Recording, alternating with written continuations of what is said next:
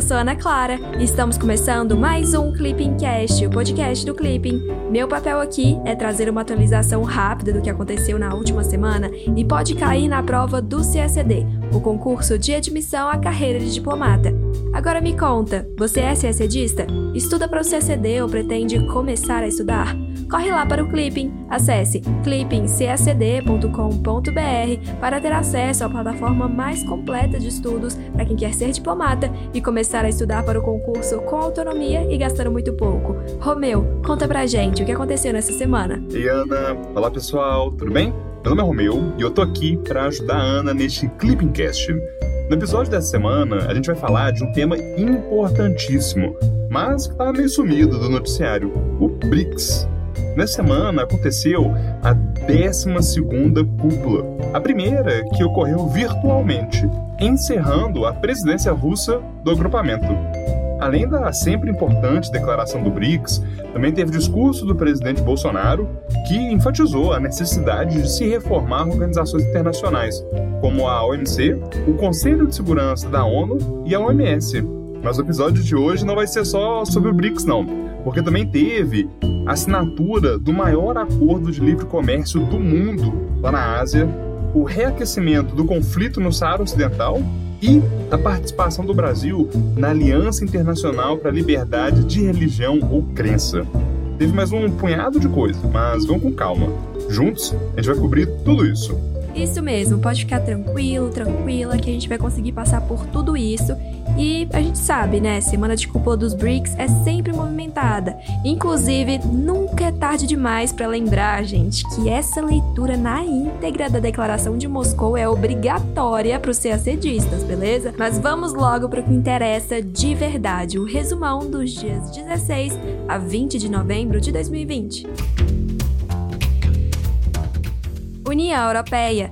Na terça-feira, dia 17, a União Europeia deu início à primeira revisão sobre a qualidade democrática, a pluralidade política, a independência judicial, o respeito às minorias e a liberdade de imprensa em cada um dos seus membros. Esse escrutínio, que começou por cinco países, sendo eles Bélgica, Bulgária, República Tcheca, Dinamarca e Estônia, busca evitar abusos que possam colocar em risco as populações e as instituições europeias. Os demais países do grupo serão avaliados nos próximos meses. A medida adotada pela União Europeia colocou mais pressão sobre os governos autoritários da Hungria e da Polônia, que chegaram a ameaçar o travamento do orçamento da União Europeia para 2021 a 2027 e que acusam a organização de invadir as competências internas dos membros. No entanto, a Comissão Europeia afirma que apenas visa garantir o cumprimento do que foi acordado pelos Estados-membros no Tratado da União Europeia. A cúpula foi virtualmente presidida pela Rússia devido à pandemia da Covid-19. Os líderes discutiram a resposta da comunidade internacional à crise pandêmica e as ações dos cinco países em matéria de recuperação econômica, inclusão social e saúde pública. Na reunião, foi ressaltado o esforço feito pela Rússia para garantir o avanço da parceria estratégica do BRICS nos três pilares do agrupamento: política e segurança, economia e finanças, cultura e intercâmbios interpessoais. Na declaração final da cúpula, os líderes do BRICS ressaltaram o papel central da ONU no âmbito dos 75 anos da fundação da organização, para a estabilidade e para a prosperidade do sistema internacional. Também reafirmaram o compromisso com o multilateralismo e com os princípios de respeito mútuo, igualdade soberana, democracia, inclusão e colaboração fortalecida. Ana, rapidinho. Eu realmente queria aproveitar esse momento para fazer uma breve revisão do BRICS, porque, embora seja um tema que realmente estava um pouco sumido do noticiário, é muito importante para a prova. Por conta disso, eu acho que vale lembrar que o BRICS é o agrupamento formado por cinco grandes países emergentes: Brasil, Rússia, Índia, China e África do Sul. E o acrônimo foi cunhado lá em 2001 pelo banco de investimento Goldman Sachs para indicar as potências emergentes que formariam com os Estados Unidos as cinco maiores economias do mundo no século XXI. Mas foi só em 2006 que os países deram início ao diálogo que, desde 2009, tem lugar nos encontros anuais de chefes de Estado e de governo. que são os encontros de cúpula. Romeu, a África do Sul participa do BRICS desde essa primeira cúpula de 2019? Não, não. Eu acabei esquecendo de comentar, né? A África do Sul só se juntou ao clube mesmo em 2011, quando o BRICS finalmente alcançou a sua composição definitiva. Então, antes de 2011, o acrônimo era só BRIC. Depois de 2011 que virou BRICS, com S no finalzinho. É bom lembrar também que ao longo da sua primeira década, o BRICS desenvolveu cooperação setorial em diferentes áreas, muitas mesmo, como ciência e tecnologia, promoção comercial, energia, saúde, educação, combate a crime organizado, inovação, um punhado de tema, não é só economia e política.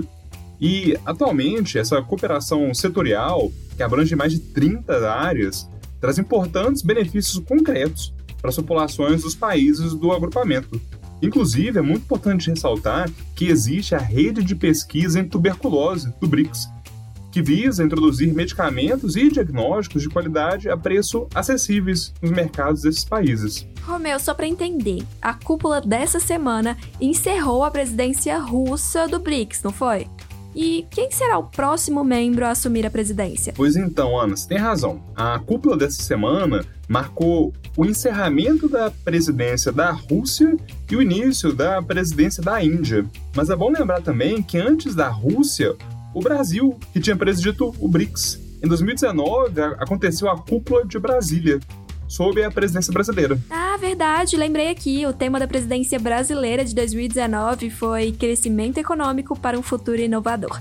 Obrigada, Romeu. Na terça-feira, dia 17, o presidente do Brasil, Jair Bolsonaro, defendeu a reforma de organismos internacionais em seu discurso na 12ª reunião de cúpula de chefes de Estado e de governo do BRICS. Bolsonaro também afirmou que os países do bloco podem desempenhar papel fundamental nos esforços pela superação da Covid-19 e pela retomada da economia mundial. O presidente defendeu a reforma da Organização Mundial do Comércio, OMC, da Organização Mundial da Saúde, OMS, e do Conselho de Segurança da Organização das Nações Unidas, ONU, no qual o Brasil pleiteia um assento permanente. Ásia. No domingo, dia 15, 15 países da região Ásia-Pacífico assinaram o maior tratado comercial do mundo, a Parceria Regional Econômica Abrangente, RCEP em inglês, que vai abranger um terço de toda a atividade econômica global. Após oito anos de negociações, o RCEP reafirma o papel de eixo dinâmico da economia mundial na região da Ásia-Pacífico. Além dos dez membros da Associação das Nações do Sudoeste Asiático, o tratado inclui China, Japão, Coreia do Sul, Austrália e Nova Zelândia. O texto do tratado também permite que a Índia, que chegou a partir das negociações, possa ingressar ao acordo posteriormente.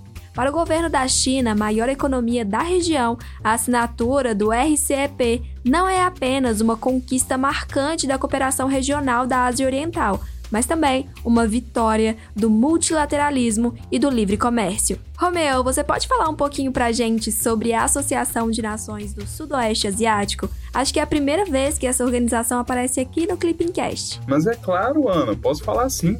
A ASEAN é, na realidade, uma organização política e econômica que foi criada em 1967 pela Declaração de Bangkok. E o seu objetivo é justamente acelerar o crescimento econômico e fomentar a paz e estabilidade na região, envolvendo 10 Estados-membros. É um bocado de país, então eu, inclusive, vou precisar fazer uso da minha colinha aqui, só um momentinho. Vamos lá. Os países membros da, da ASEAN são Brunei, Camboja, Filipinas, Indonésia, Laos, Malásia, Mianmar, Singapura, Tailândia e Vietnã. É muito importante lembrar também que desde 2015, com o estabelecimento da Comunidade Econômica da Associação das Nações do Sudeste Asiático, esses 10 países da ASEAN compartilham um mercado comum, que é o nível de integração acima do Mercosul, por exemplo, que hoje é considerado uma união aduaneira imperfeita ou incompleta, né? Valeu, Romeu. Aproveitando que você comentou de mercado comum e de união aduaneira, os níveis de integração econômica são sistemas de preferências aduaneiras, zona de comércio livre União Aduaneira, Mercado Comum, União Econômica e União Política, certo? A gente pode dividir integração econômica e política de diversas formas, né? Mas essa que você comentou realmente é a mais conhecida é a divisão em níveis do Bela Balassa. Inclusive, Ana, tá mandando ver aí, sabendo tudo de integração regional, né? Tá prontinho pra prova de política internacional. Ô, gente, olha como que o Romeu tá orgulhoso, gente. Não, política internacional é até tranquilo, né, Romeu? Agora o problema é quando entra economia. Então, né?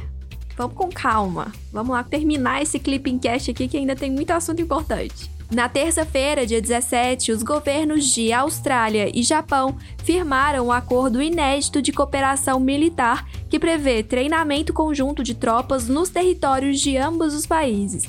O anúncio provocou uma reação negativa da China, que ameaçou japoneses e australianos com sanções econômicas retaliatórias. A aproximação de Japão e Austrália é o último evento de uma série de movimentações geopolíticas na Ásia-Pacífico, sobretudo por parte da China, que reivindica territórios no Mar do Leste e no Mar do Sul da China, e com isso expande sua presença militar no país. Com o acordo, os japoneses deram aos australianos a primeira autorização para a presença de tropas estrangeiras em seu território, desde os acordos firmados com os Estados Unidos no fim da Segunda Guerra Mundial em 1945 e atualizados em 1960. África na quinta-feira, dia 19, o governo brasileiro manifestou preocupação com a evolução dos acontecimentos na zona tampão, no Saara Ocidental, nos últimos dias.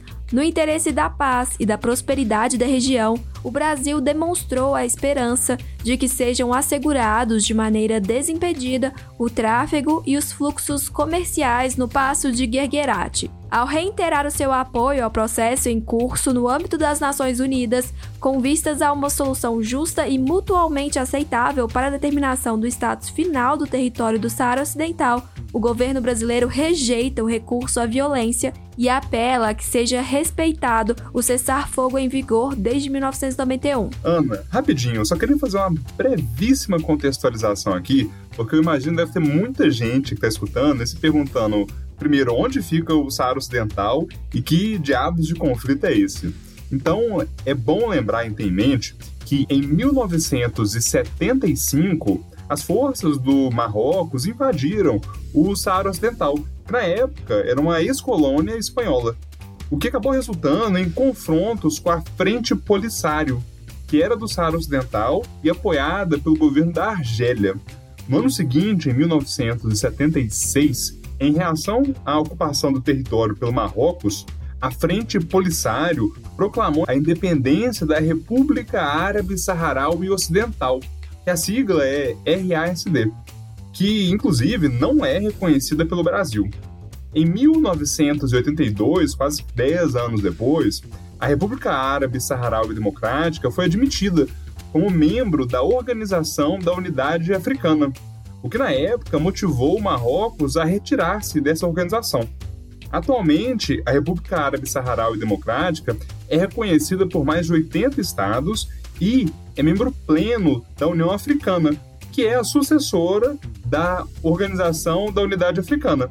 Por conta disso, o Marrocos hoje é o único país africano que não faz parte da União Africana.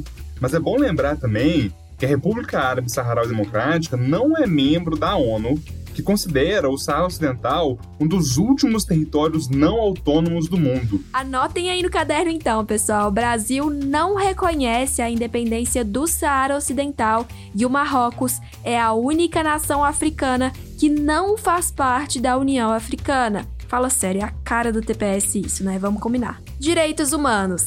Na terça-feira, dia 17, o chanceler Ernesto Araújo participou da terceira reunião ministerial para a promoção da liberdade de religião ou crença e do Fórum de Ministros da Aliança Internacional para a Liberdade de Religião ou Crença.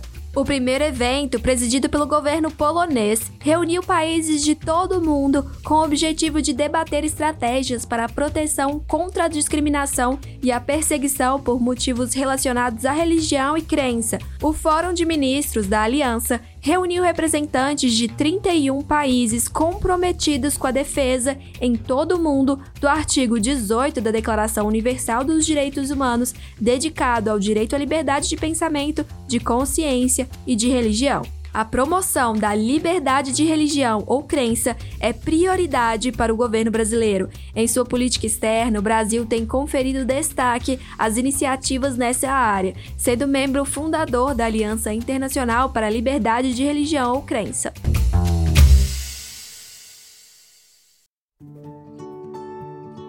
Chegamos ao fim do Clipping Cast com o resumão da semana dos dias 16 a 20 de novembro de 2020. Agora chegou a sua vez. Mande o seu feedback sobre o conteúdo do podcast pelo nosso Instagram, o arroba.